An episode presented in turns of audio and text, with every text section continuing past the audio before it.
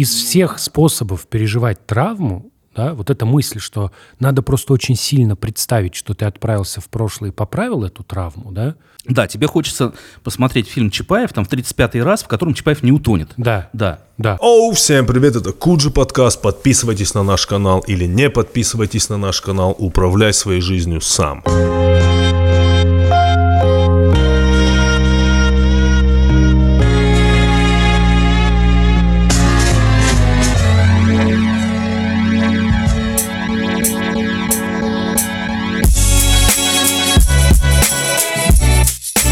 Всем привет, Э, вы слушаете Куджи.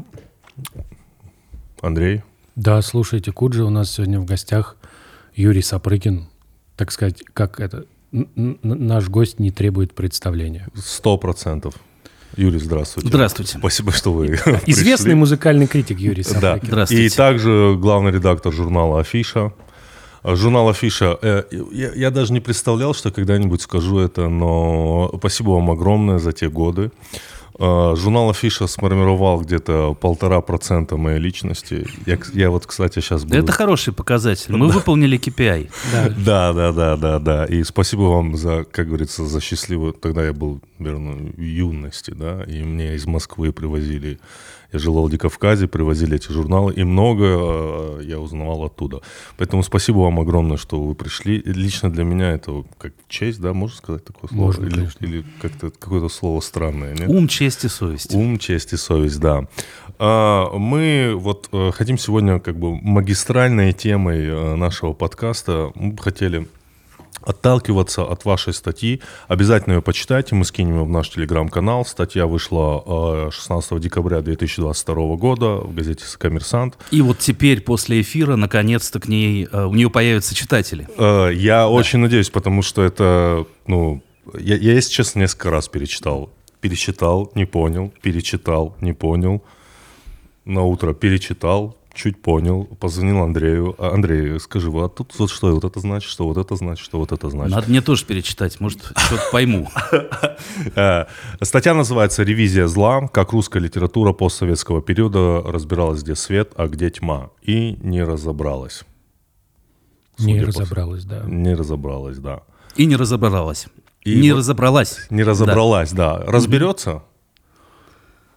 Но она не обязана это делать. Э, На самом деле, что тут было интересно, это посмотреть на какие-то э, общие, что ли, темы или общие настроения, которые приходят в голову самым разным авторам. Нельзя сказать, что это вот ревизия какой-то там ультраконсервативной или ультра там фундаменталистской или какой-то имперской литературы, да.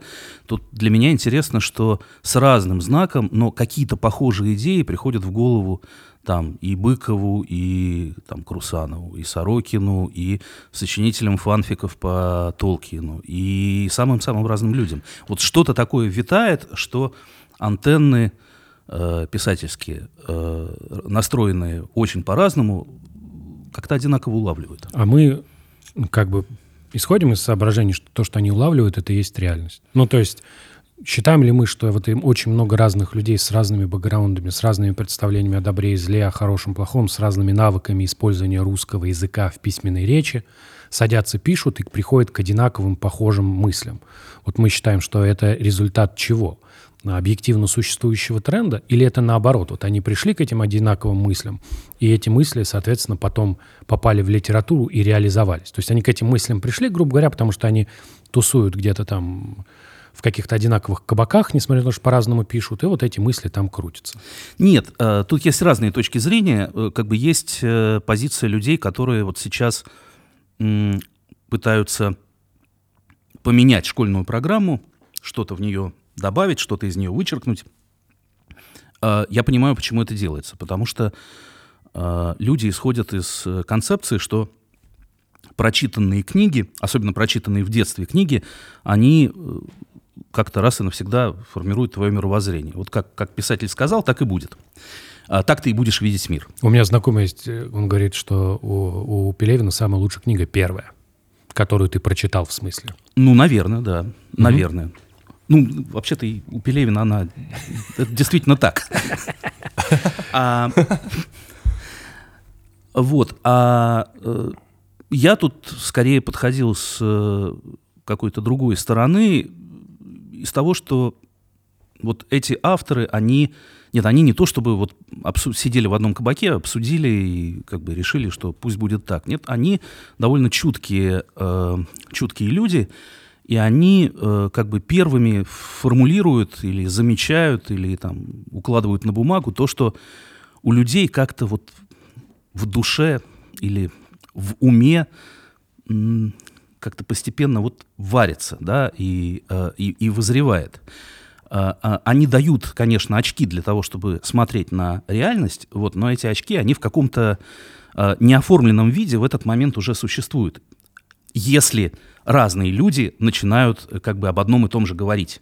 Вот, это все э, какое-то, хотите называйте это коллективным бессознательным, хотите какими-то общественными настроениями, еще не до конца оформленными, хотите как, как угодно, да, но вот если э, сразу несколько, очень разные авторы э, вдруг начинают там смотреть в одну и ту же сторону, это, наверное, ну вот о чем-то говорит, о том, что о состоянии умов э, людей, которые вокруг них живут, с которыми они разговаривают, которых они видят на улице и так далее. А, Можно я задам обывательский вопрос? А Когда речь заходит о добре и зле, почему-то очень часто возникает именно Толкин. Толкин. Вы можете мне объяснить, почему?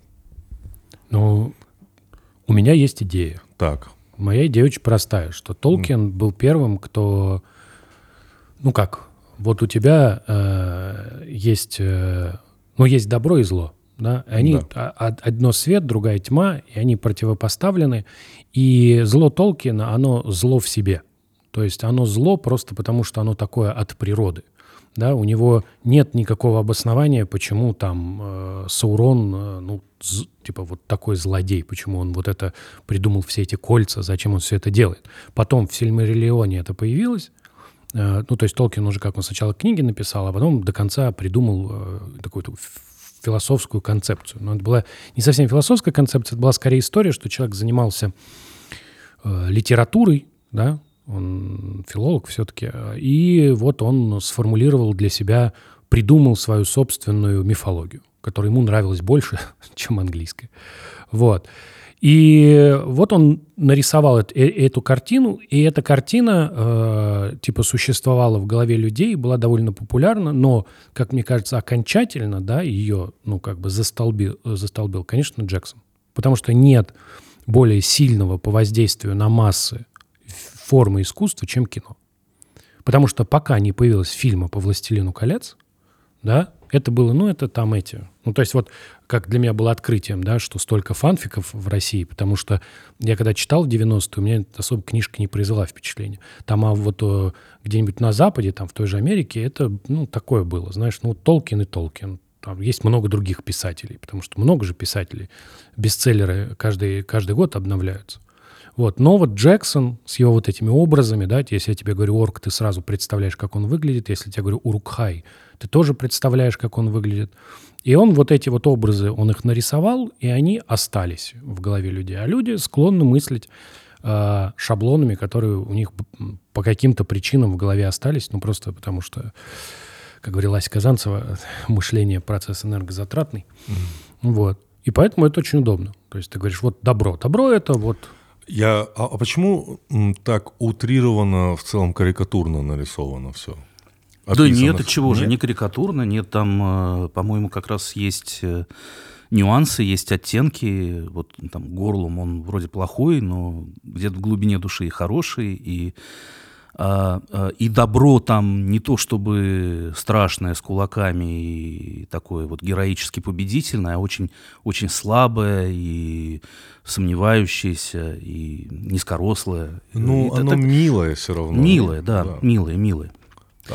А, Мне кажется, что Толкин, он как бы реанимировал, оживил э, очень такую древнюю миф- мифологическую структуру, а, скажем так, не, э, не совсем древнюю и первобытную, потому что если мы посмотрим на там, греческую мифологию, например, ну, где там вот там Зевс и там Кронос, где там добро и где там зло. Нет, там за всеми косяки есть. да, да, да. Это все какие-то необходимые части одного и того же миропорядка, одного и того же космоса. Или там в Илиаде э, э, ахейцы и троянцы, да, это же не силы света и силы тьмы, это э, такие две равновеликие, равнозначные силы. Непонятно, кто хороший, кто плохой. Вот, а, а, а эта мифология, а, во-первых, а, а, уже, ну, скажем так, оформившейся европейской цивилизации, то есть как бы понятно, что когда там 300 спартанцев э, защищают э, родину от персов, понятно, кто хороший, кто плохой с точки зрения спартанцев. Вот, и э, э, одни цивилизация, другие э, варварство, одни культура и порядок, другие э, хаос и какой-то... Деградация. Деградация, да, погружение во тьму. Вот. И, э, э, и в огромной степени эта мифология, конечно, христианская, потому что здесь сразу понятно, где добро и зло, где Бог, где дьявол, где э, Христово воинство, а где э, э, там нашествие варваров или э, басурман или кого-то, кто там захватил гроб Господень, на кого нужно идти с э, крестовым походом. Э, разделение происходит где-то здесь. И э, Толкин придумывает очень цельный, непротиворечивый мир, очень подробно прописанный, в котором этот, э, эта древняя матрица, она как бы заново оживает. Почему это э, христианская, э, как бы по происхождению мифология? Потому что, да, э, добро, оно во многом бессильно. Оно... У него нет э, там ни кулаков, ни когтей, ни зубов. Оно вот как Христос побеждает каким-то э, немыслимым и э, нелогичным способом.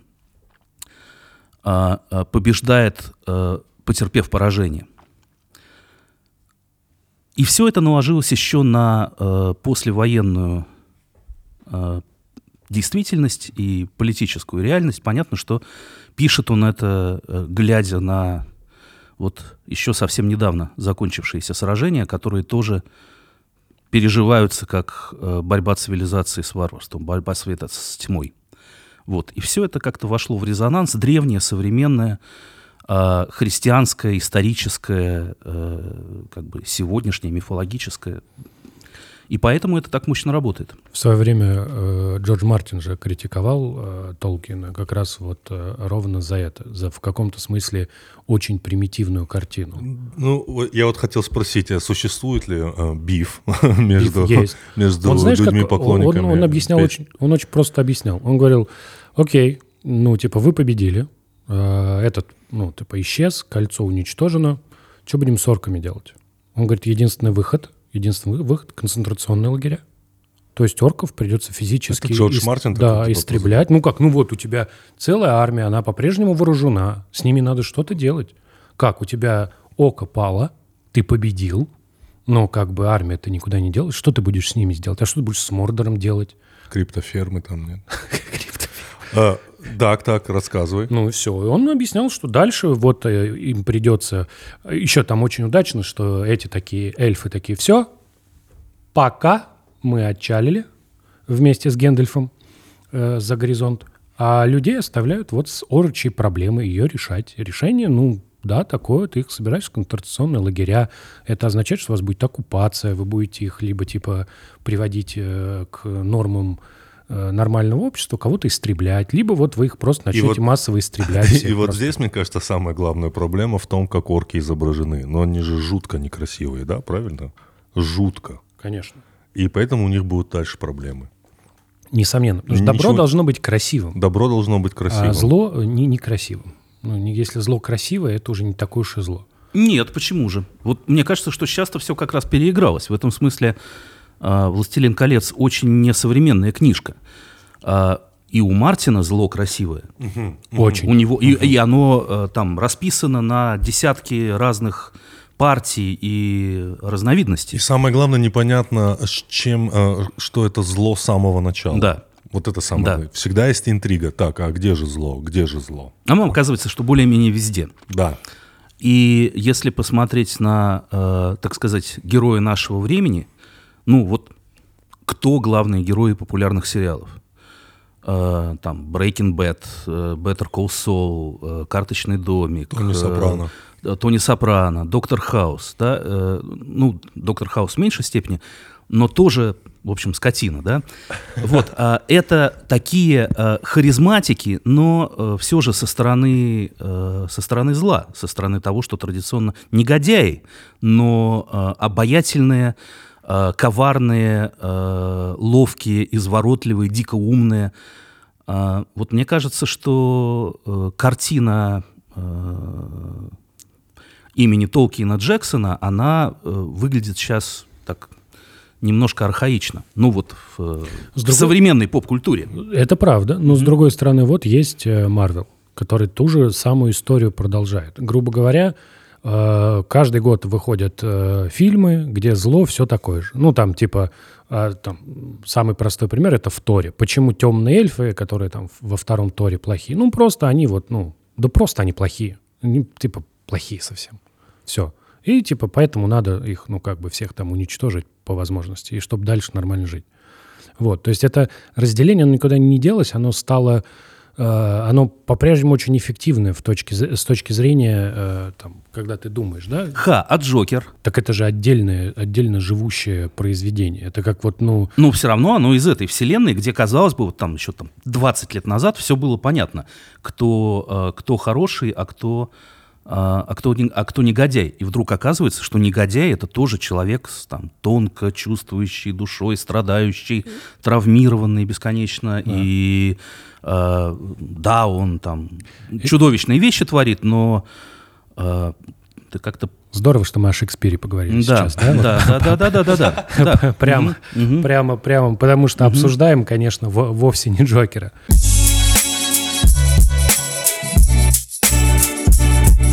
Итак, у нас рубрика «Ебучая география» от Aviasales, сервиса по покупке дешевых авиабилетов. Aviasales — это YouTube Legend. YouTube Legend, да, от легендарного сервиса Aviasales. Легендарного. Давай, что ты, слышал ли ты когда-нибудь про такое государство? Sealand. Sealand, ну, как вот, звучит как парк развлечений для... вот- Это из фильма какого-то? Нет, реально существующее. Так, расскажи поподробнее. Короче, да, Да. Великобритания, 1967 год. Мгм.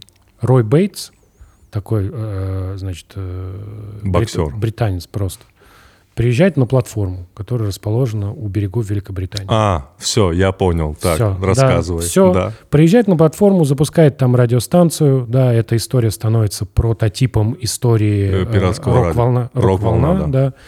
Вот, потом его пытаются судить, и выясняется, что его судить нельзя, потому что он живет на платформе, которая не попадает под юрисдикцию Великобритании. И, я так понимаю, это какая-то отдельная страна со своим Да, законодательством. и он объявляет это отдельной страной, вот, и в течение последующих э, 55 лет там происходит э, своя собственная жизнь. А, кажется, в каком-то, в каком-то году, я бы забыл, правда, в каком, там даже произошла попытка государственного переворота, когда инвестор, который вкладывал деньги, с помощью немецких наемников пытался эту платформу захватить. Там, ну, то есть, как бы настоящее государство с Серьезно, настоящей да? жизнью, да. Вот. И где-то в конце, в конце 2000-х, 2010-х, по-моему, Pirate Bay хотел купить эту платформу и, ну, приобрести целое А государство. там можно находиться, сколько можно находиться? Я не 90 знаю. дней? Я не знаю, кстати, полгода? не знаю, как у них работает э, история с э, визой. То Это есть до сих если- пор есть? Да, до сих пор есть, до сих пор туда можно съездить. Официальная валюта? А, не знаю, как называется, монетки, монетки. Официальный язык? Английский, судя по всему. Титульная нация? Ну, судя по всему, Бейтс, и он и есть титульная нация. Мгм. То есть я правильно понимаю, теперь мы в рубрике «Ебучая география» будем э, ну, нормальные места, да? То есть, э, Интересные, которые Интересные. неожиданно ре- резонируют с нами. Знаешь, вот я когда читал про это, подумал, о, прикольно. Вот а, примерно а вот так. скажи, технически сейчас такое можно сделать? Да. На самом деле международное законодательство не объясняет, что значит признать государство. Да? То есть, когда кто-то говорит, мы вот государство, если эта территория не принадлежит ни одному государству, да, то вообще говоря, вообще говоря, ну, они государство. Э, Есть какой-то типа казус, что если вот ты объявил государство и с тобой никто не установил дипломатических отношений, да, то ты так себе государство, да, сложно что-то сделать. Но вообще говоря, вот государство. Ну, Туда можно долететь? При помощи ISL ты долетишь до Великобритании, а там, ну, на лодке придется добираться. То есть так просто туда не попадешь в Силанд. А на авиаселсе нельзя купить билеты на лодку? Не знаю. Э, Ну, вы все, надеюсь, заценили отыгрыш Андрея, да? Я даже не повторю это. Спасибо. Это была рубрика «Ебучая география» от Aviasales, сервис по покупке дешевых авиабилетов. Э, Тут ничего нет, если что. Он просто это держит. Ноль информации. Все здесь.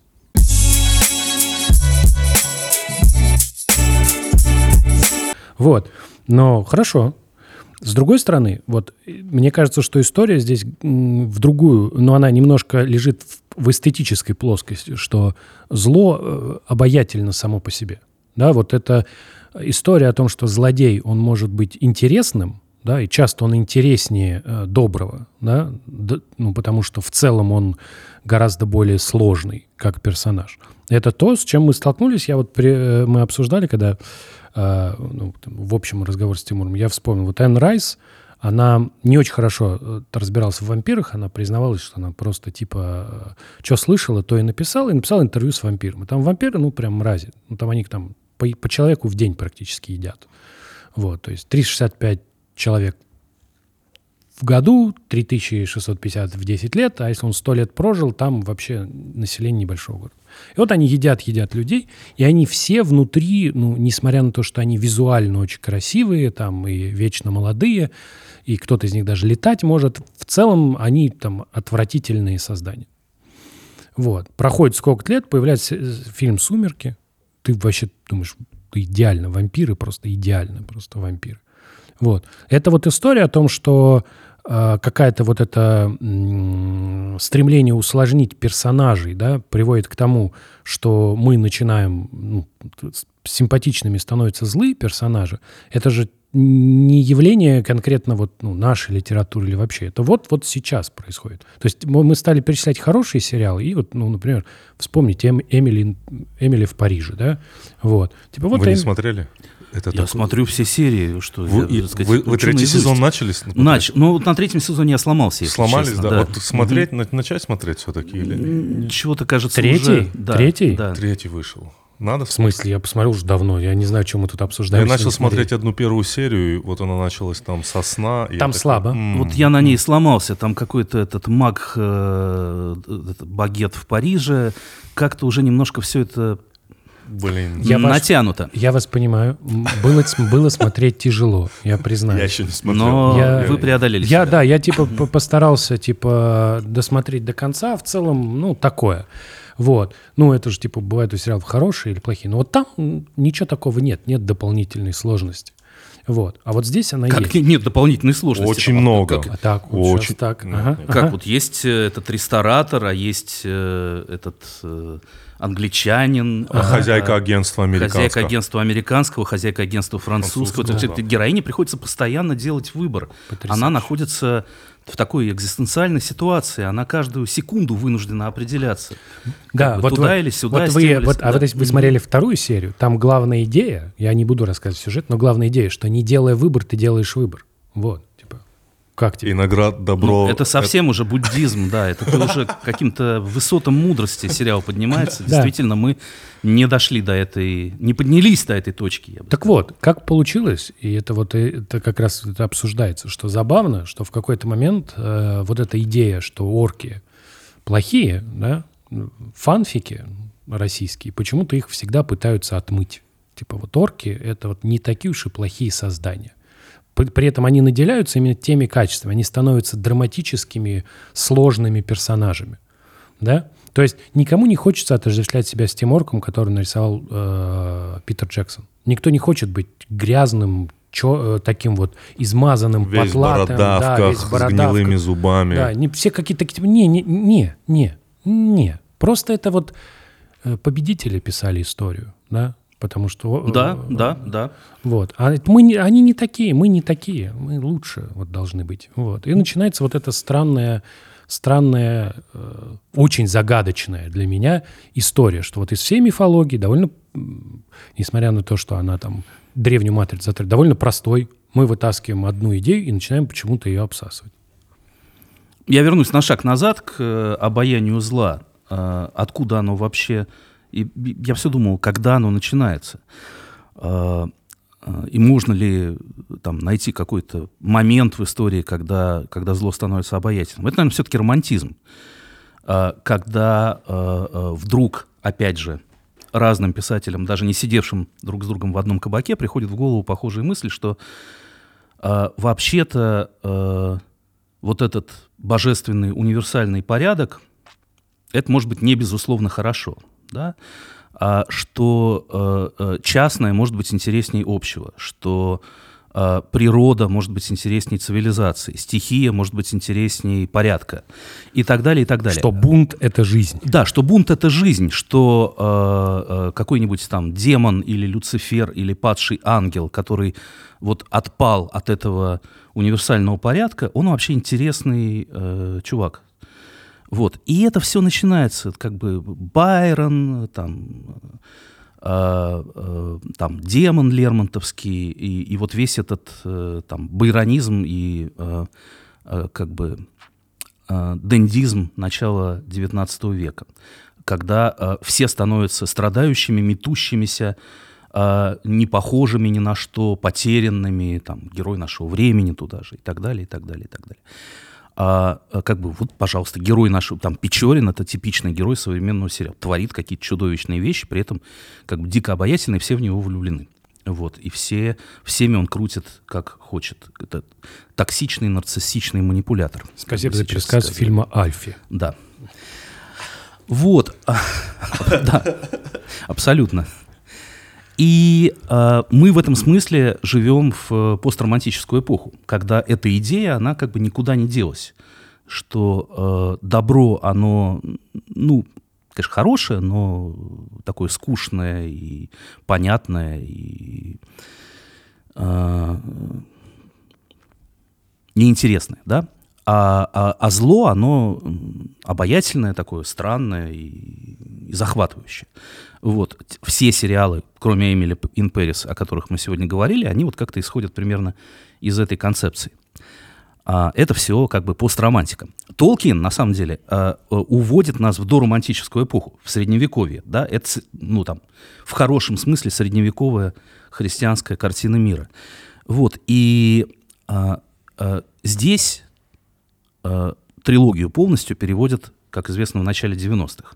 И в начале 90-х она ложится в России совершенно на другие исторические реалии, чем там в Британии или в Америке в 50-е и 60-е. А, конец истории. А, побеждает какое-то универсальное добро. А, не мы. Новый мировой порядок. И это не мы. Как бы свет цивилизации, он идет откуда-то, а, как бы на Россию, которая ну вот там, совершила в этом свете цивилизации историческую ошибку, и теперь ее нужно вернуть на какие-то нормальные цивилизационные рельсы. Вот. И в этот момент, конечно, вот эта матрица там, сил света и сил тьмы, она начинает здесь переигрываться совершенно иным образом. Не, не то, чтобы там, э, мы там, злые, плохие и, гордимся этим. Во вообще, там, если говорить про там, черную книгу Арда, например, то там как раз, в общем, особо ничего этого нет, и там такой присутствует классический такой демонизм и люциферианство. А вот дальше, чем дальше, тем больше, э, как бы нужно услышать голос орков, нужно понять, что у них своя правда. А, нужно посмотреть на вещи так, что орки это не, это как бы это безусловное зло с точки зрения победителя, по версии победителя. Это он их такими представил. А на самом деле это, в общем, неплохие ребята, не похожие на эльфов и не похожие на хоббитов, но у них э, своя, э, свои традиционные ценности, своя э, правда, свое устройство жизни, они тоже имеют право на существование. В общем, все движется вот как бы в этом русле. Забавно, что... И э, это ага. действительно э, э, прекрасная как бы рифма и прекрасный способ осмысления той истории, которая происходит ну вот параллельно в реальной жизни. Забавно, что, ну, если читать Толкина, ну, то орки же, они появились из эльфов. Это была история, что и, там этот, эльфы были бессмертны, их похитили, мучили в подземельях. По-моему, это сам еще Мелькор делал, который начальник mm-hmm. Сурона. Вот. И вот он их, значит, совратил, и вот те существа, которые получились, да, это был вот такой типа, ну, как вот, по сути, это были демоны, да, то есть такие антиангелы, которых ты вот породил.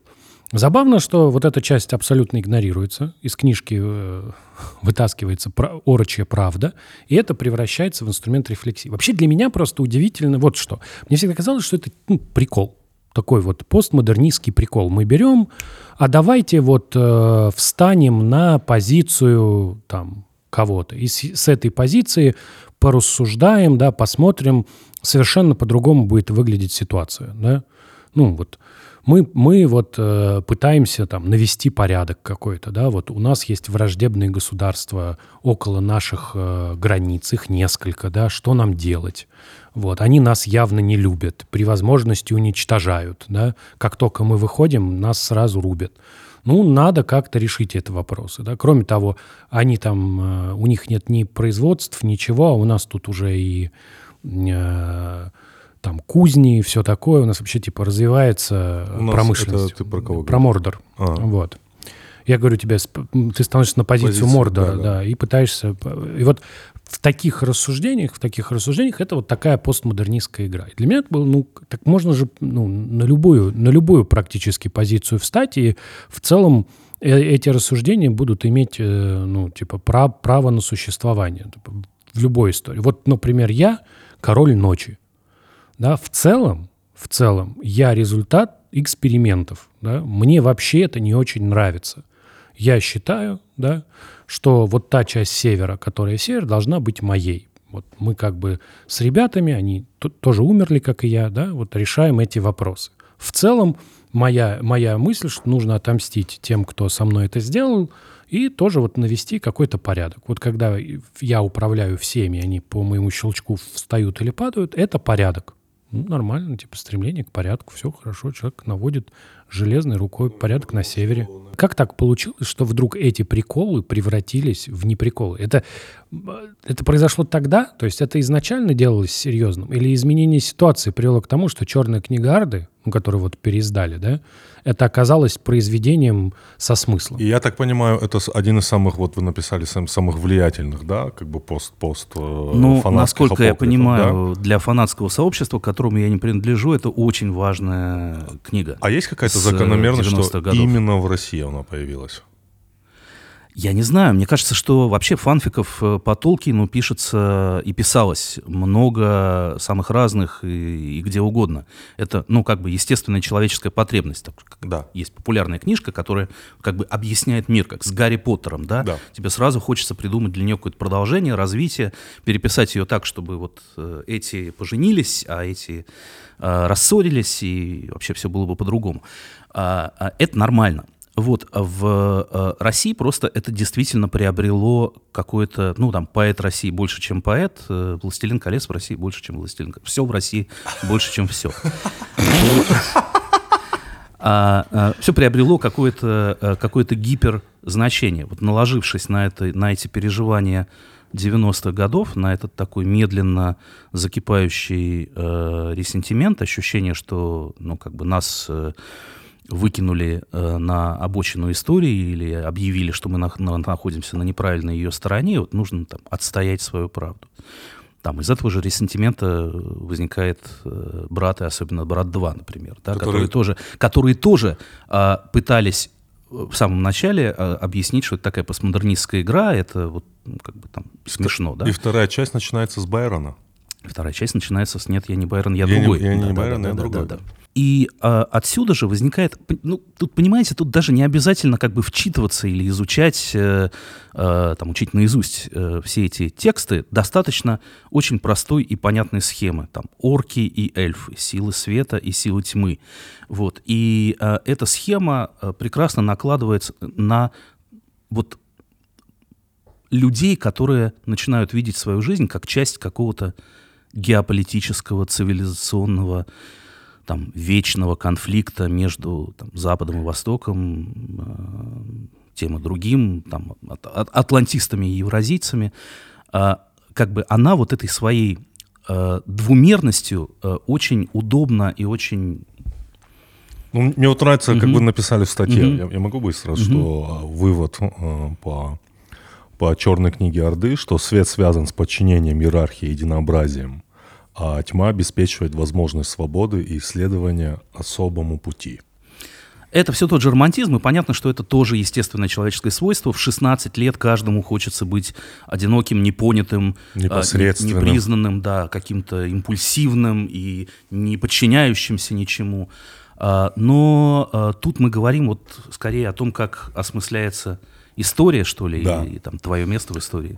Это, это интересно, это вот некое российское свойство, что в России на- нарративы, они ну, материализуются. Ну, то есть есть ощущение, что ну, э, постмодерн в России надо ну, законодательно запретить. Вот ты что-то делаешь постмодернистское? Давайте уж литературу тогда запретим. Не-не-не, Э, делаешь что-то да. постмодернистское, врывается спецназ, спецназ постмодерна, и быстро приводит все в порядок. Типа делает произведение более классическим или там романтическим, но ни в коем случае не постмодерн. Да? Потому что в России постмодерн, который представляет собой какую-то смысловую игру, когда мы говорим, ну что мы говорим, нет никаких критериев, хорошая книга или плохая. Нет никаких критериев. Нет никаких критериев смысла, с- там, смыслового содержания, добра, зла. Вот мы давайте будем играть в игру и будем использовать всевозможные внутренние отсылки и будем писать такие книги. Да, вот. Ну, в этом плане я, наверное, буду банальным, но на меня невероятное впечатление в свое время произвела книга «Кысь». И как будто бы вот то, что сейчас происходит, мы как будто все ближе и ближе к этому.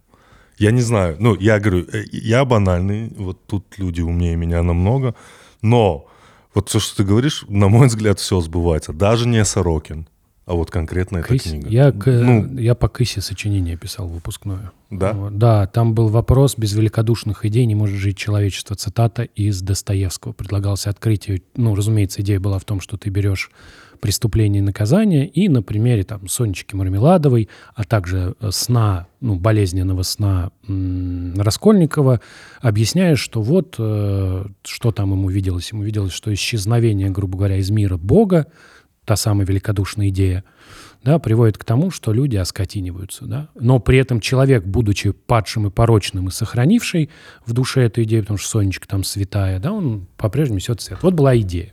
А это меня- все очень сложно, я делаю вид, что я все понимаю. Так, а ребят. где тут кысь? Вот, Да, а я взял где? эту цитату, взял эту Так. цитату Достоевского и просто написал по Кысе, потому что есть в Кысе есть э, такие э, главный герой там, если что, вы помните, очень любит книги, их коллекционирует. Причем Нет, коллекционирует. он полюбил их. Он коллекционирует все. Он коллекционирует книги. Ну, все, что осталось. Да, все, Всё, что что осталось. Всё, что осталось совершенно, после- совершенно не После понимаю. какой-то непонятной И- катастрофы. Ядерной? э, да, из, из-за ядерной, да. э, после которой от цивилизации остались одни ошметки, от книг остались одни какие-то фрагменты и отрывки, язык распался на какие-то дремучие непроваренные куски, и вот главный герой все это Вот. да, Меня очень впечат- коллекционирует. меня впечатляло описание еды там именно. Мгм. Э, И Татьяна, Татьяна Никитична, она очень глумливый человек в этот момент. Она просто перечисляет книги, которые у нее стоят. И там стоит и Да. классика, и там типа журнал, там садовода, что-то, что-то. И этих перечислений довольно много в этой книге. Нет у него среди книг одной единственной. У него нет э, Святого Писания. У него нет Библии там. То есть весь, Интересно. да, весь мир, который она рисует, это мир постапокалипсиса в таком библейском смысле. То есть Но там нет Библии. Ну, так э, апокалипсис это когда произошел страшный суд, хорошие отправились на небо, а плохие, а там не написано, что по идее должно с ними быть. Вот они живут в этом мире, да, вот в таком очень странном. И вот это было, в общем-то, суть моего, одной, ну как, для школьного сочинения такого наблюдения, ну, типа, достаточно. Вот. Что, типа, вот, пожалуйста, рассуждение, так и так, у человека вот, это, вот этот автор это доказывает вот этими перечислениями, вот главный герой, посмотрите, и все такое. Вот. Но, если честно, я вот всю жизнь примерял как бы Сорокина. Ты сейчас сказал про кысь. Я вот пока это рассказывал, я на самом деле подумал, что, может быть, надо было кысь примерять, понимаешь? Юрий, скажите свое От экспертное... Кэсси до Сорокина один шаг. Мне кажется, что там будем судить автора по его законам, что э, Татьяна Толстая в Кысе описывает не какое-то апокалиптическое будущее, а то настоящее, из которого она пишет роман, что для нее там 90-е, начало 2000-х, это вот уже мир после культурной катастрофы, mm. после обрушения культуры, мир тотального деградача, когда люди э, разучаются говорить на русском языке, когда все захватывает какой-то тупорылый глянец, и э, в, в этом контексте там ее издевательская статья про э, невероятно остроумная про э, первый номер журнала Men's Health – и кысь. Это примерно одно и то же. Да? Вот в Men's Health работают вот эти люди, а, как бы уже ударенные по голове. С хвостами. Да, какой-то культурной а, бомбой, которая выжгла из них там все живое. Вот, она пишет про, про сейчас, про тогдашнее ее сейчас. А, вот это хорошая, хорошая мысль, что а, не кажется ли, что вот этот ресентимент, да, и вот это вот стремление, вот э, обаятельность зла, мы обратились к злу, да, и вот мы там это сейчас обсуждали, это является, ну, такая мысль, что вот когда был 917 год, 1917 год, да, деконструкция культуры произошла она, ну, как-то естественным образом произошла. То есть произошла какая-то условно смена элит, но условно в 20-м, в 20-х годах у Советского Союза была собственная культура, архитектура, были какие-то явления, которые были, вот они вот были новые здесь. А в 90-е этого не произошло. То есть как бы вот нас выкинули условно на обочину истории, но культура, с которой остались люди, да, та культура, это была вот исключительно советская культура. Ничего, ничего в общем-то, э, такого типа такой смены парадигмы, что вот условно мы все смели и вот заново начали писать новый культурный код, не произошло. Не кажется ли, что вот, этот вот, э, вот эта вот идея, вот эта попытка там э, притянуть вот это все и э, начать ресентимент, это результат вот этого, что вот, вот это вот ощущение, которое Татьяна Толстая испытывает от того, что э, нравящ, любимая ее культура пострадала, да, вот, вот, которую она описывает в Кысе, это то же самое ощущение, которое логично нас привело к ресентименту и к тому, что типа, а, ну все, сейчас мы наведем, типа, покажем, кто здесь. Ну нет, наверное, тоже ощущение, но не совсем в э, толстовских, э, Татьяна Никитична толстовских терминах, э, когда ты работаешь на, не знаю, там, заводе в НИИ, там, работаешь там последние 20 лет, и э, примерно представляешь себе, что будешь работать там до конца своих дней, у этой работы есть какой-то, ну там, более-менее смысл, вот, и вдруг это все разрушается. Понятно, что тебе не нужен журнал Men's Health, чтобы э, ощутить э, произошедшую катастрофу. Как бы ты остаешься просто э, на выжженном поле, постапокалиптическом, без средств к существованию, там, идешь, не знаю, сапогами торговать на рынке, а, и в этот момент, конечно, тебе очень плохо. И, а, и в этот момент, э, без относительно каких-то культурных пластов и постмодернизма, как бы ты начинаешь искать э, виноватого.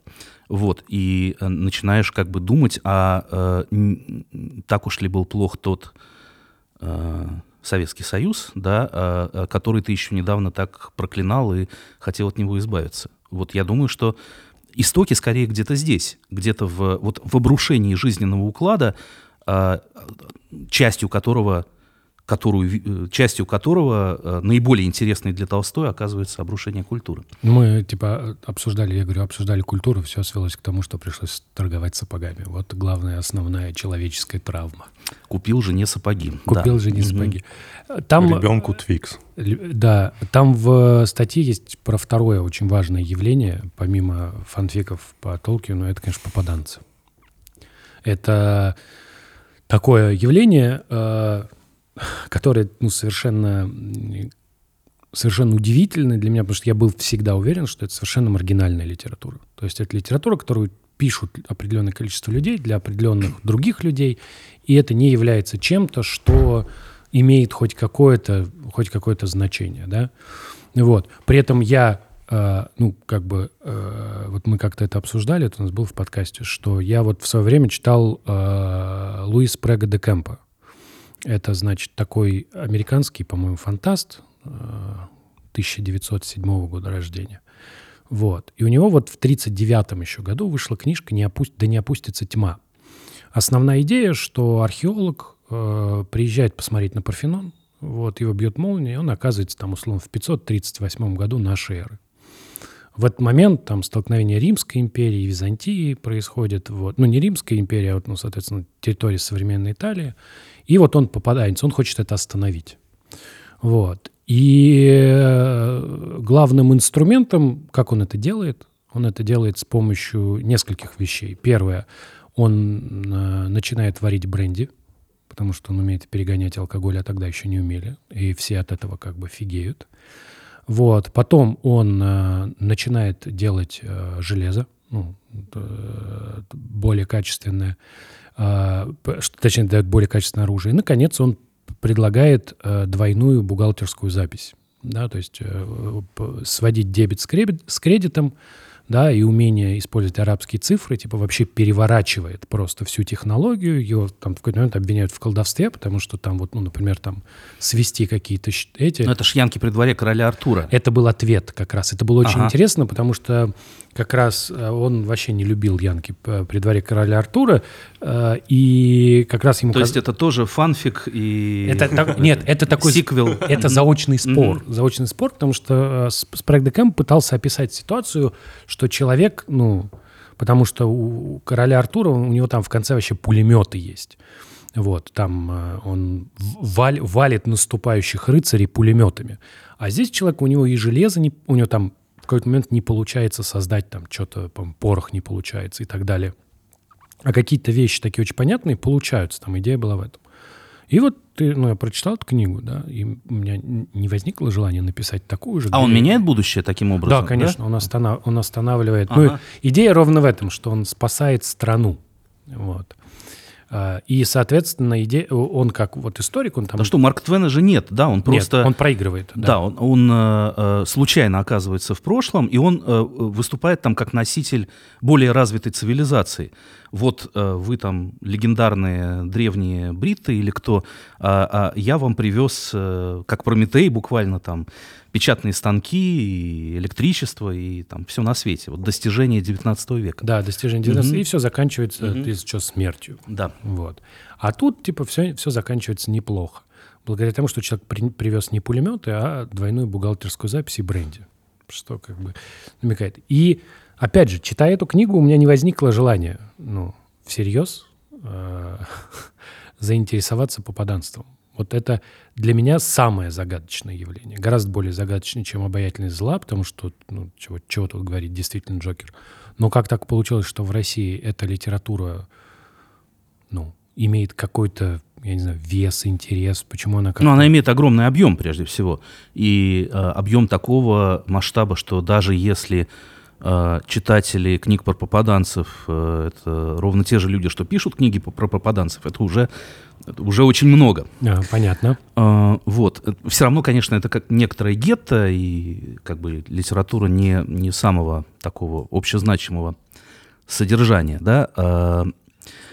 Но мне кажется, истоки тут э, примерно те же самые. Как бы ты э, мысль о том, что можно вернуться в какую-то точку прошлого, где э, история пошла не туда, и повернуть стрелку на другие рельсы, как бы от чего она возникает? От того, что, видимо, тебя не очень устраивает настоящее, в котором ты оказался. А тебе кажется, что э, не случайно это все начинается, в, э, опять же, в конце 90-х, начале 2000-х, начале 2000-х, тебе кажется, что а, вот есть какие-то, не знаю, либо темные силы, которые завели историю не туда, и твою страну отправили куда-то под откос, либо... А, мировое правительство. Либо мировое правительство, ну, либо просто все так сложилось неудачно, Но потому что где-то вот э, там, не знаю, у князя Ярослава Мудрого не было огнемета. Это, вот, и ему нужно этот огнемет отвести. Это же совсем, ну, детское. Ну, то есть из ну, всех да. способов переживать травму, да, вот эта мысль, что надо просто очень сильно представить, что ты отправился в прошлое и поправил эту травму, да, и ты в результате в голове создаешь альтернативную э, ветку, чисто она существует в твоей голове, в которой этой травмы не произошло, и ты... Это... Да, тебе хочется посмотреть фильм Чапаев, там, в 35-й раз, в котором Чапаев не утонет. Да, да, да, вот натурально. Угу. Это же, ну, это просто какой-то, я даже не знаю, тот факт, что вот это вот какая-то совершенно примитивная и очень детская идея, да, о том, что вот у тебя есть какая-то историческая несправедливость, и надо вот ее исправить таким вот образом, потому что если бы ее не произошло, посмотрите, что бы тогда было, как бы круто было. да, это же какая-то, во-первых, идея очень детская, а во-вторых, для взрослого человека совершенно пагубная, потому что нельзя отправиться в прошлое и исправить. Но если очень долго повторять, что хочется, в какой-то момент может возникнуть идея, что можно исправить отсюда. То есть вот как бы, ну, конечно, Реконструировав эту реконструировав, да, что типа... ситуацию, в которой вот все мы- пошло не туда. Вот мы сейчас поднапряжемся, совершим некоторые, некоторые символические вещи, и вот этих вот оттуда как бы победим. Но это же как бы путь в сторону безумия, когда у тебя есть реальность и есть альтернативная реальность, которая чем дальше, чем сильнее отходит от настоящей, и ты как бы в нее погружаешься, и ты в нее погружен. При этом там э, на вы, причем отправляются же всегда понятно куда. Либо э, не дать э, Российской империи развалиться, либо в Великую Отечественную. Либо не дать развалить Советскому Союзу. Либо не дать... Да, я там цитирую э, исследование экономиста Николая Кульбаки, который вот буквально э, изучил там сколько-то тысяч томов и посмотрел, куда люди, э, куда люди э, отправля... куда авторы попаданческих книг отправляют своих героев. Э, это почти всегда война, та или иная. Вот. А, И изменить прошлое можно только победив в войне. Или, ну там, не допустив революции, например, 17 года. Победив в Первой мировой войне или как-то по-другому ее переиграв. Это никогда не история про то, что, э, ну а вот э, жалко, что мы тут не проложили э, Транссиб или проложили его на 50 лет позже. Давайте-ка сочиним альтернативную историю про то, как э, там железные дороги в России завелись Что братьев Черепановых, ну типа... ну, у них да, всё да, да, это не, получилось. это, не, это не связано ни с какими там промышленными, экономическими, э, цивилизационными достижениями. Это почти всегда связано с войной. Ну, это какая-то очень-очень-очень наивная и очень какая-то игровая вещь. Это как компьютерная игра. Ну, с одной стороны, да, началось. С одной стороны, с другой стороны. А, а, не все так однозначно. Ага. А, С одной стороны, да, с другой Надо стороны, разобраться. ну как бы мы в этом не одиноки. Вообще, э, я вот вчера смотрел, опять же, раз уж заговорили про сериалы, последнюю серию последнего сезона Better Call Saul, где, если помните, э, как бы все герои в какой-то момент задаются вопросом, а вот если бы была машина времени, куда бы я отправился, в какую бы точку своей жизни я отправился, чтобы не допустить чего-то. Я бы отправился в тот день, когда там я взял первую взятку, а я бы отправился в тот день, говорит, собственно, Сол Гудман, когда а, а, там этот Уоррен Баффет вложил деньги в акции вот этого инвестиционного фонда, я сделал бы точно так же, и сейчас я был бы а, миллиардером или триллионером, если такие бывают. А Вот, а, а, все пытаются вообразить тот момент, когда жизнь пошла не туда, и М. хотя бы в воображении его исправить. Вот, и в отношении частной жизни это, по-моему, ну, э, очень вполне человеческая, естественная человеческая черта. Нет ничего более естественного. А в отношении истории а, Make America Great Again это не, это, это не то же самое. Ну, хорошо, там нет попаданческой литературы, или она не имеет таких масштабов. Наверное, есть. Но это не то же самое. Может вот быть. как бы все фантазии про то, что давайте, э, или идеи э, э, про то, что давайте вернем величие Америки, Италии, Венгрии, Японии, неважно кому, вот как бы отменим то поражение, которое мы потерпели в результате, может быть, не войны, а просто там, того, что цивилизация зашла не туда, и всю промышленность увезли в Китай, и там приехали мигранты и все испортили. Но давайте вернемся к вот этому естественному, первородному, чистому э, состоянию. Какой-то вот ну, не, не Руси изначально, а там Америки изначально или Венгрии изначально. Это все то же самое. Как бы э, консервативный поворот, когда ты ищешь идеал в прошлом, ты без сомнения его там находишь, потому что ты этого прошлого просто не застал, да, и э, начинаешь э, э, как бы э, смотреть на реальность, данную тебе в ощущениях, как на что-то уже, ну, как бы испорченное, зашедшее не туда, и очень хочется все вот повернуть стрелку и уехать на какие-то правильные рельсы. Ну, мне кажется, это путь в никуда. Ну, как будто это мы обсуждаем, как прорабатывать психологические А ты травмы. думаешь, это реально, да, все может быть? Не, Ты не. так, ты такой вывод сделал, что это путь никуда. Нет, я, по- понимаешь, это очень, очень понятный вопрос. Вот у Да. тебя в жизни всегда есть вещи, которые пошли не так, как ты бы хотел. Э, Вот просто. Это Это, не, не даже без относительно больших каких-то глобальных вещей. Вот твоя жизнь, ты живешь. Ты хотел так, получилось по-другому. Ты хотел так, получилось по-другому. Дальше возникает вопрос, как, э, ну, как человек воспринимает то, что жизнь складывается не так, как он хотел.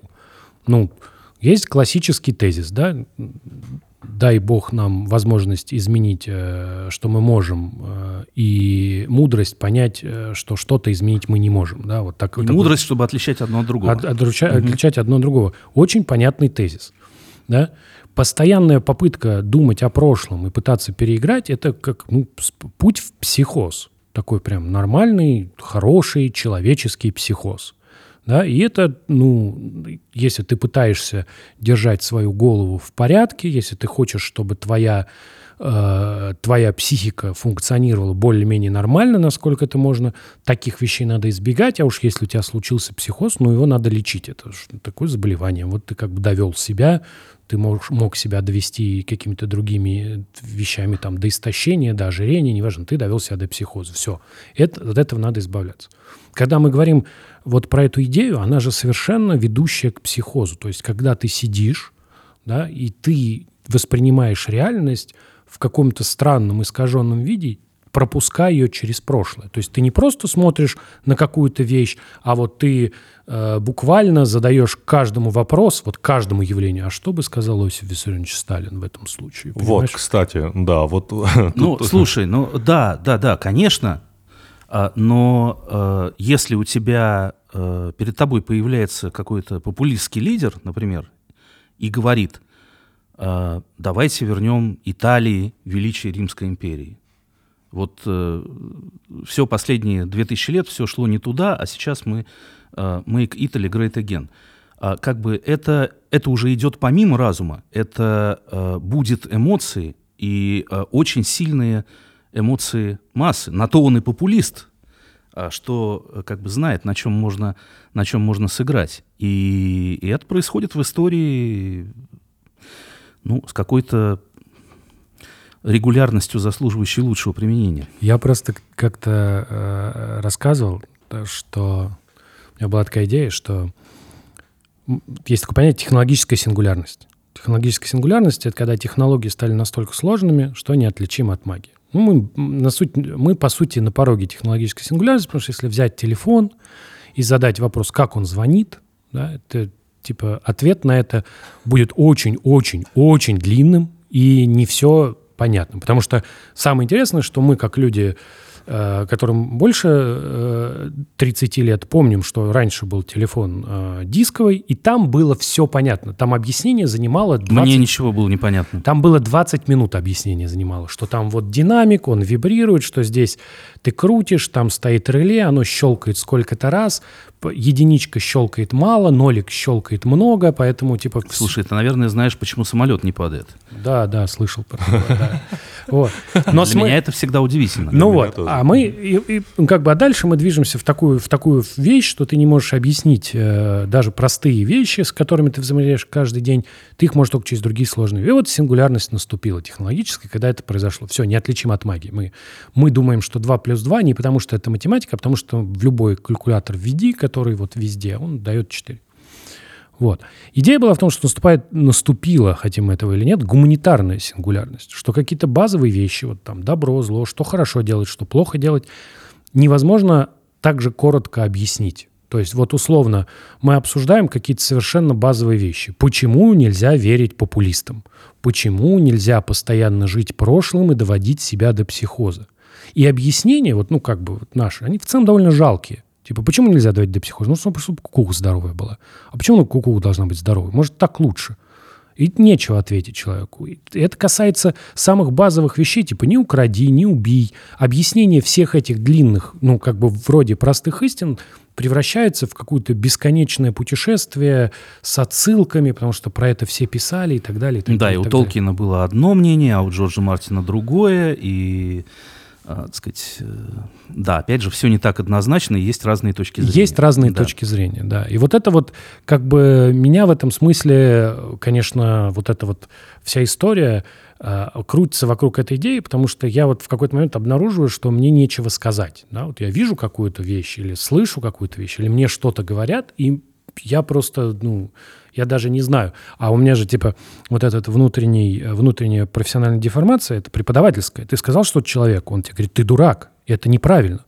Это, первая же мысль не, типа, иди нахуй, а первая мысль, плохо объяснил, сейчас, сейчас, сейчас объясню. Вот. Типа, не понял, не понял, да, там что гомотопические группы нулевые. Сейчас, сейчас, вот, сейчас я тебе еще раз, еще раз объясню, и ты вот ну, точно поймешь, что я прав. Я прав. Вот. И, а тут ты даже, вот человек тебе говорит, и ты такой, типа, ну, окей. Типа, все, ну, дурак и дурак. Все, будем считать, что, типа, просто вот человек крыш поехал, в смысле у меня, а ты вот нормальный, адекватный человек. Вот. И с этим непонятно, что делать. То есть об- обсуждение происходит на каких-то совсем базовых вещах. Мы всерьез обсуждаем э, одержимость орками. Это мы только что обсудили, что это вообще-то схематоз из средних веков. Вот. И мы такие, типа, ну, орки там, вот орки. Как Да, бы, и мы можем объяснить, почему Да, эта да. одержимость произошла. На это были свои причины, да, и... Отлично. э, Отлично. То есть мы замечательно. в средних веках. Здорово. Не, для меня один из самых странных споров, это мы тоже обсуждали, когда люди начинают спорить о Сталине. И в вашей статье там тоже, кстати, есть...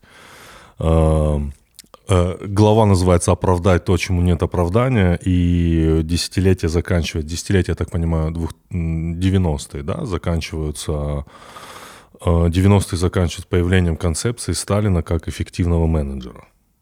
И вот недавно тоже разговаривали, что мы заметили, что люди могут вообще э, прекрасно дискутировать до момента, пока не наступает очередь там, их отношения к Сталину. Я вообще не понимаю этого.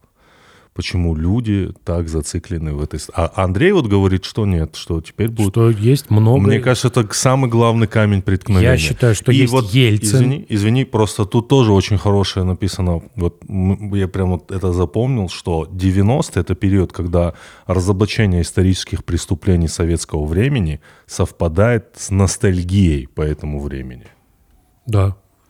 Да, Это- то есть, с одной это- стороны, тебе рассказывают про то, что вот был ГУЛАГ. и- Да. ну, вот просто включаешь телевизор, тебе рассказывают, что был ГУЛАГ, все Да. было ужасно, там убили миллионы прекрасных людей. А потом, значит, э, без перерыва начинается какой-то концерт. э, Ну, с- старые песни о Да, главном. да, да. Ну, или там какой-нибудь ретро, э, как молоды мы были. Или просто дорожный патруль, где тебе показывают, что вот на, за Да, или эту просто ночь, дорожный патруль, и ты понимаешь, что, господи, да вот вокруг ужас, э, а тогда-то вот как было все прекрасно.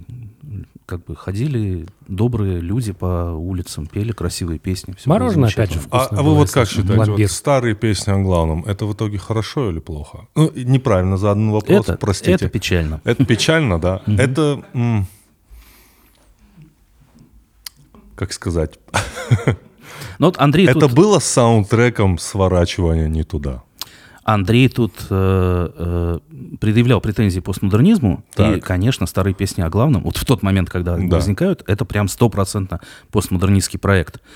А, Я задавал в свое время, там, еще до, за много лет до Дудя вопрос Парфенову, вот, и а, он рассказывал, как все это ну, как бы появлялось. Это, это, это была история вот типичная для середины 90-х. То есть давайте возьмем современных э, эстрадных звезд, Да. э, переоденем их в какие-то несвойственные им одежды, заставим их петь абсолютно а, не из этого времени песни, и это все такая игра. Вот просто мы как бы перекомбинируем разные культурные коды и сделаем из этого вот такую странную штуку, которая...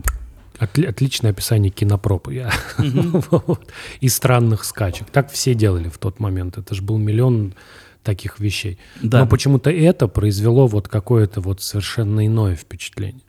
Потому что они создали, э, сами, может быть, того не желая, вот этот абсолютно идиллический воображаемый мир, такой обобщенный мир советского кино, э, где, э, ну, как бы, Типа самый... объединили все пространства Да, да, и да. типа усреднили, и получилось некое такое... Да, А, получился такой советский рай, э, э, советский Эдем, вот, в котором, а, оказывается, он до сих пор существует, он не ушел в прошлое, и а, мы тоже можем переодеться как бы в эти костюмы, и там Анжелика Варум или Богдан Титамир в них э, тоже чувствуют себя э, прекрасно и продолжают петь э, всю ту же песню. Будет, и будем весело бегать А. под пластмассовым снегом. Крутиться, веселиться, кататься на Не, ну коньках. я вот помню, смотрел это, я жил в селе и смотрел с своим бабушкой и дедушкой, им очень это нравилось. Мне тоже это нравилось. Очень сильно. Мне, я просто, мне, как не знаю. Мне, мне, я до сих пор помню Агутина, который поет «Крепче за баранку держись, шофер». Вот, типа, даже из первых, Ну. Отличная, отличный номер. Да, вот, я немного... Мы пом- говорим про первую часть, да? Мгм. Вот вторые две, они не так были влиятельны, да? Потом во вторая это была какая-то Нет, ну, все смотрели, конечно, но Да, вот ну- эффект разорвавшейся бомбы это Потому это что была первая по-моему, была основана на свадьбе в Малиновке. нет? Кубанские казаки, Кубанские скорее. казаки, но при этом да. тоже не совсем кубанские казаки, а вот какая-то а, такая обобщенная э, идеальная деревня. Вот это, кстати... Там же Титамир, например, он отчетливый из 70-х годов, да, он поет э, там червоную руту и ходит в каких-то в клешах с магнитофоном. Это явно не, не послевоенное время. Но вот это, А, это да. какой-то советский мир вообще.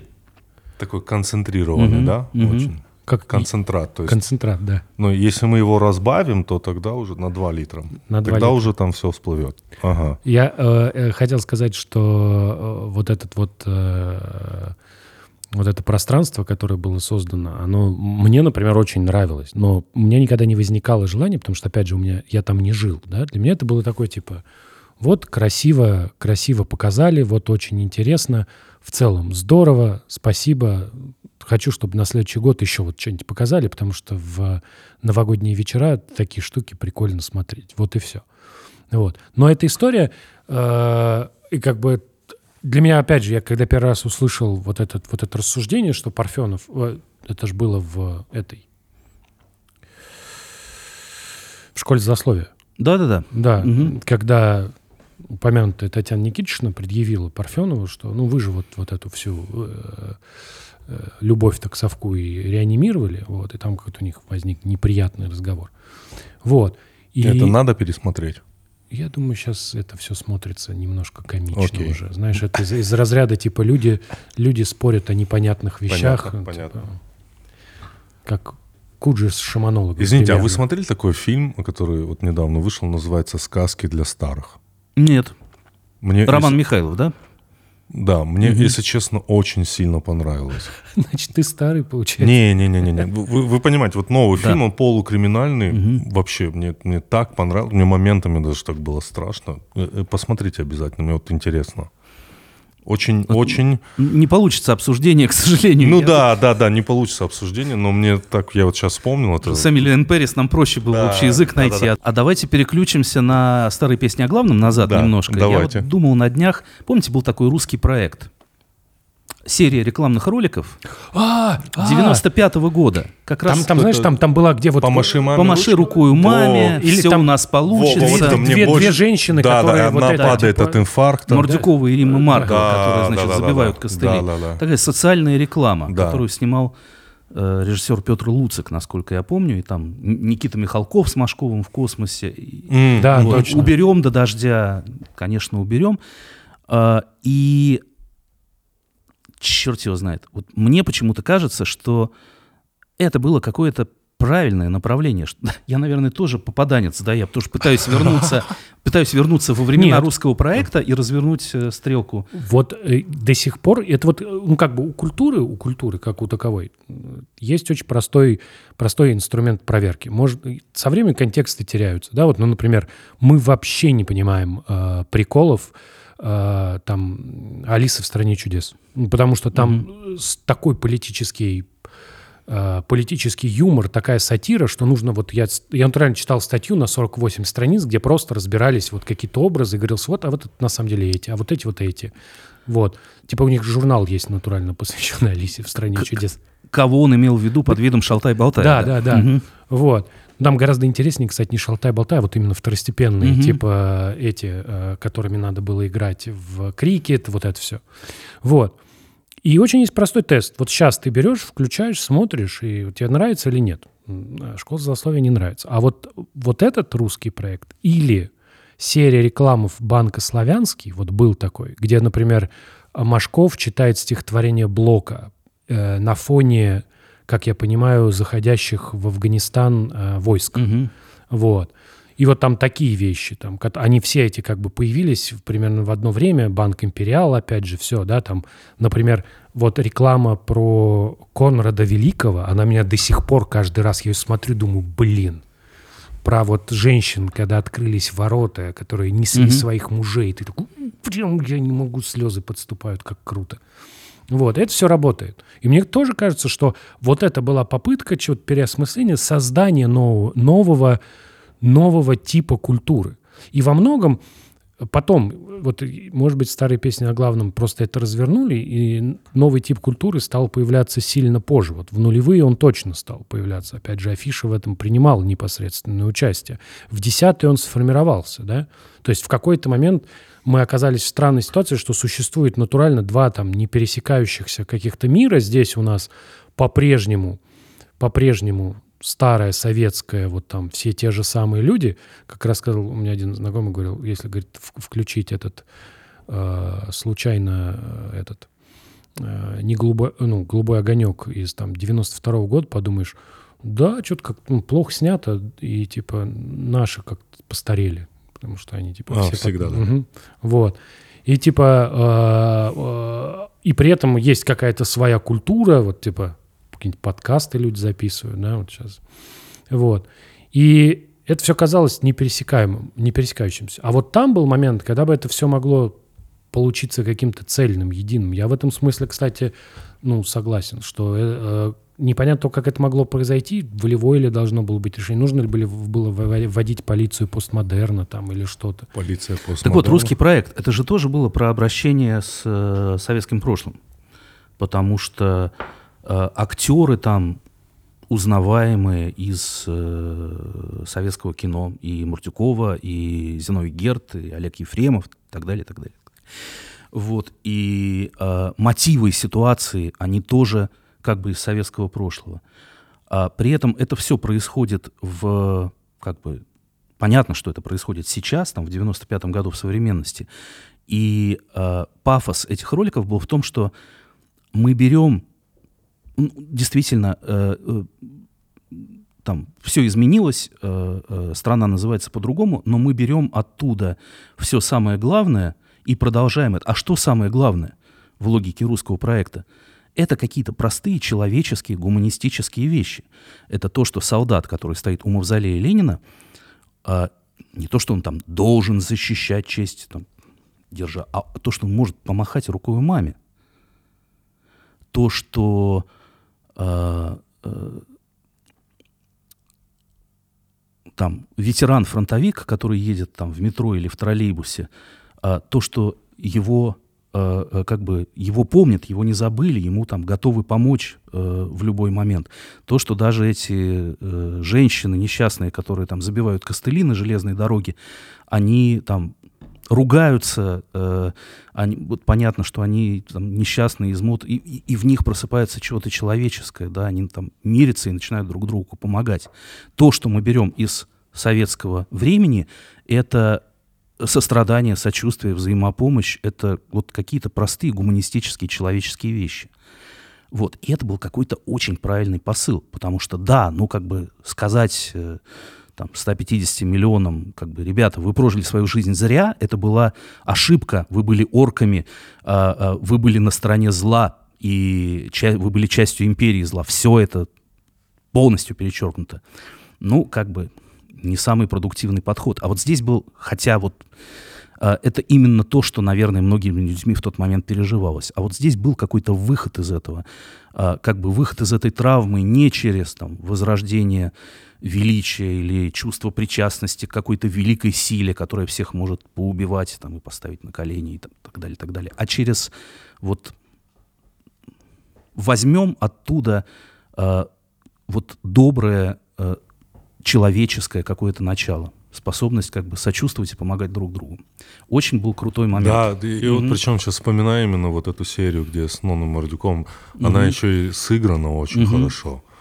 И ты помнишь, да, там Да, плохо да, ей да, стало. да, плохо ей Она стало. там Да. говорит, говорит, е, да, да, это действительно было. Интересно, Я, кстати, не помню, что это был. Это социальный проект, да? Да. Да, ну, социальная реклама. Они просто, типа, про это писали же какое-то время назад, что просто, ну... Ну, бы- понятно было, что люди в не очень хорошем состоянии, Да. всем плохо, там зарплату не платят, и там выборы скоро. Ну и- вот, кстати, а в статье вы пишете, что уже в конце 2000-х человеческое в литературе, в искусстве отходит на второй Нет, нет, нет, я, я тут не стал бы обобщать. Да, я э, пишу просто про какую-то часть, э, которая вот Ну, попалась ты- мне на глаза. Да, да, да. Мгм. И типа все, теперь сверхчеловеческое. То есть преодоление человеческого и стать сверхчеловеческим. Это, это Ну да, гигантизм такой немножко. а, Я, кстати, когда читал, подумал, что, ну, это же мы, по крайней мере, для меня это понятно, что это началось у Солженицына. Что идея, вот од- один день Ивана Денисовича, который входит в школьную программу, как мы выяснили, что все, что входит в школьную программу, это архипелаг входит. Нет, слушайте, сейчас мы запутаемся. А, входит сокращенный архипелаг ГУЛАГ и не в школьную программу, а в список рекомендованных Да. книг для 11 класса, которых, шепотом скажу, на самом деле никто не читает, потому что все готовятся к ЕГЭ. А, пока нас Хорошо. не услышали... Ну, понял. а, да. Но а, вообще предпол- некоторое количество школьников прочитало все уже типа один день Ивана Денисовича. Да, и там же есть вот эта история про преодоление, про то, что человек остается человеком, что вот он вот даже в таких тяжелых Да. условиях преодолевает, очищается. Но так получилось, что я читал эту, этот рассказ после Шаламова. Да, и А ты- Шаламов, конечно, был... э, э, у него немножко бы, был другой опыт в, в взаимодействии у него с системой. принципиально другой опыт и другой подход к этому. Он Конечно. что лагеря — это абсолютное зло, где ничто человеческое выжить не может. Конечно. И вот как бы его обоснование, как человека, прове- проведшего там даже не 10 лет, там, а десятилетия, да, оно, конечно, выглядит осмысленным. И это интересный вопрос, который э, вот это сверхчеловеческое, когда появляется, и вот возникает вот очень простая идея, что мы должны идти к Богу через страдания, потому что страдания, они, значит, очищают душу, мы должны мучиться, страдать, и тем самым мы как бы выходим на, уровень, на новый уровень, да, на новый уровень бытия. И тот, кто не страдает, на этот уровень не выходит, а кто страдает, выходит. И дальше начинается история про то, что ну, нам нужен, нужен, нужен какой-то комбинат страдания, да, ну, какое-то некое место желательно, вот, куда ты заезжаешь, пострадал, выехал новым человеком или не выехал вообще. И в качестве этого комбината страдания, то есть место по производству очищенных душ, да, выступает то тюрьма, почему я вспомнил Солженицына, да, то война.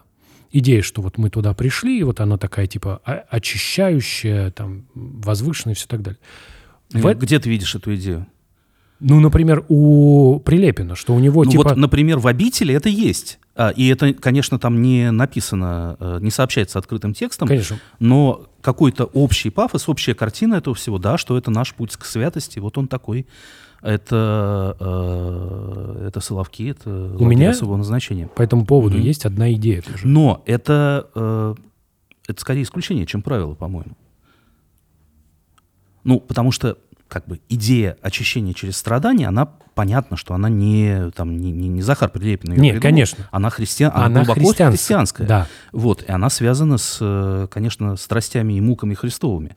Вот, и э, если кто э, как бы и выступил ее главным, так сказать, э, адептом и, так сказать, э, голосом в русской литературе, это, конечно, Федор Михайлович, который, ну, в силу биографии своей, оказавшись э, В такой ситуации. сначала, да, э, на плацу, где инсценировали смертную казнь э, над Петрошевцами, а потом в Остроге, а потом в Солдатах, он, конечно, примерил на себя вот эту, э, этот сюжет, эту матрицу, э, как бы страдания, э, которые очищают и приближают тебя к Богу.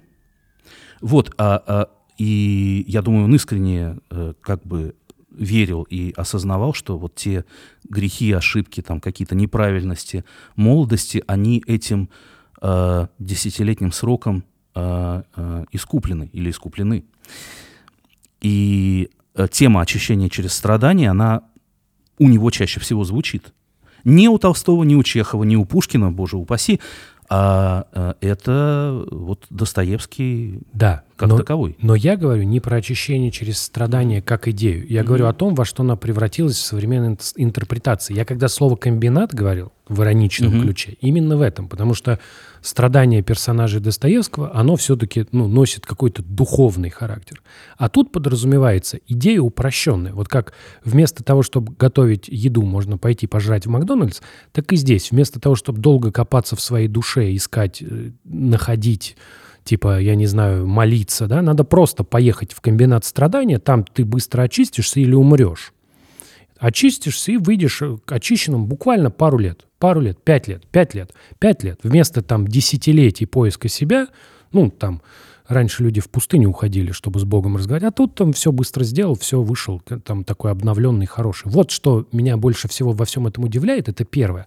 А второе, это вот совершенно фантастическая идея, ну, как бы проблема с страстями Христовыми угу. состоит в том, что Христос в Библии безгрешен, и страдает он за наши грехи.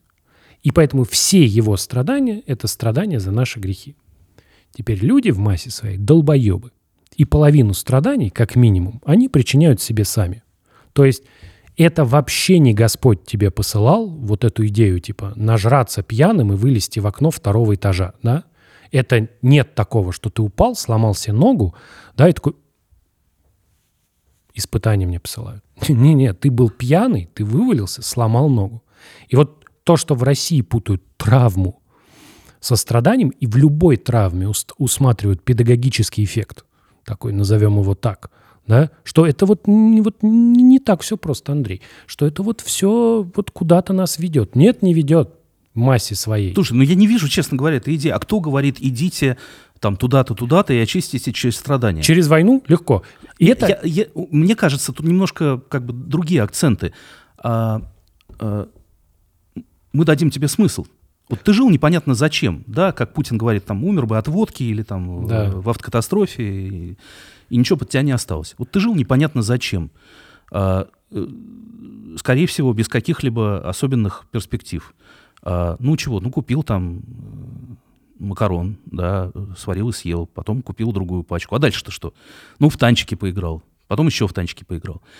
А тут как бы мы даем тебе не очищение, не страдание, а мы даем тебе смысл, ты начинаешь понимать, зачем все это было. Вот Родина, она тебя позвала, и, и в этом и есть твоя миссия, ответить на ее зов. Я просто читаю, среди прочего, э, этого, который главред Царьграда, ну, который из сериала «Кадетство». Угу. Один вот там. Понял, понял. Который сильно ударился в православие. Корчевников? Да, Корчевников. Вот. И есть он, типа, mm какой-то набор телеграм-каналов, которые вот про это постоянно пишут. Они пишут ровно в этом ключе. И их рассуждение, я вижу, это такая вот примитивизация, вот, ну да, начало, началось с Достоевского, а закончилось вот в их виде именно так. Вот они вот так рассуждают. Ну, наверное, есть какой-то извод православной публицистики, я просто с ним не очень знаком, которые э, поворачивают э, э, все таким образом. Э, наверное. Вот, но... А чего нота? Да, ну да. Просто. Вот да. еще одна, еще одна, mm-hmm. еще одно мнение просто. Mm-hmm. Просто еще одно мнение. Нет добра зла, все кругом релятивизм, просто еще одно мнение. Uh. Мне так кажется, что вот этот э, месседж, э, э, как бы сейчас мы дадим тебе, ну, вот главную миссию, объясняющую, зачем ты жил на свете, это гораздо более сильная вещь. Может быть. Ее... Я, кстати, угу. согласен. Угу. Я-то просто... Меня вот эта идея э, о, о том, что люди часто путают травму и испытания, да, угу. и причем у меня эта идея, как ни странно, в свое время имела отношение просто к преподаванию математики. Преподавание математики для людей, кому ты их преподаешь, довольно травмирующее занятие. То есть большую часть времени они ни хера не понимают. Но Я... это их очищает? Нет. Нет? Нет, нет, не очищает, ты просто... Ты, это Становится ближе к истине. Да, ближе к истине. Ты просто что-то не понимаешь, потом ты думаешь про это, и потом ты это понимаешь. Угу. И дальше этот процесс повторяется. Ты опять не понимаешь, думаешь и, и понимаешь. И более того, занятие математики так и выглядит. У меня есть статья, например, я ее прочитал, вообще ни хера не понял. Прочитал ее через год, понял. Через еще через год, о, блин, все понятно, что я не понимал два года назад. Вот. И этот путь постоянного там, интеллектуального преодоления – это естественный Естественный путь математика.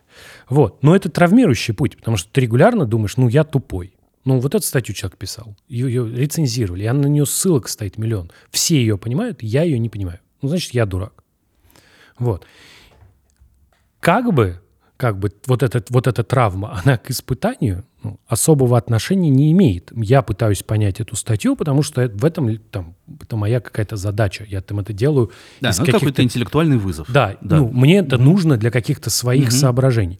А как бы это не Господь мне послал эту статью со словами «Вот, Андрей, ну, пострадай».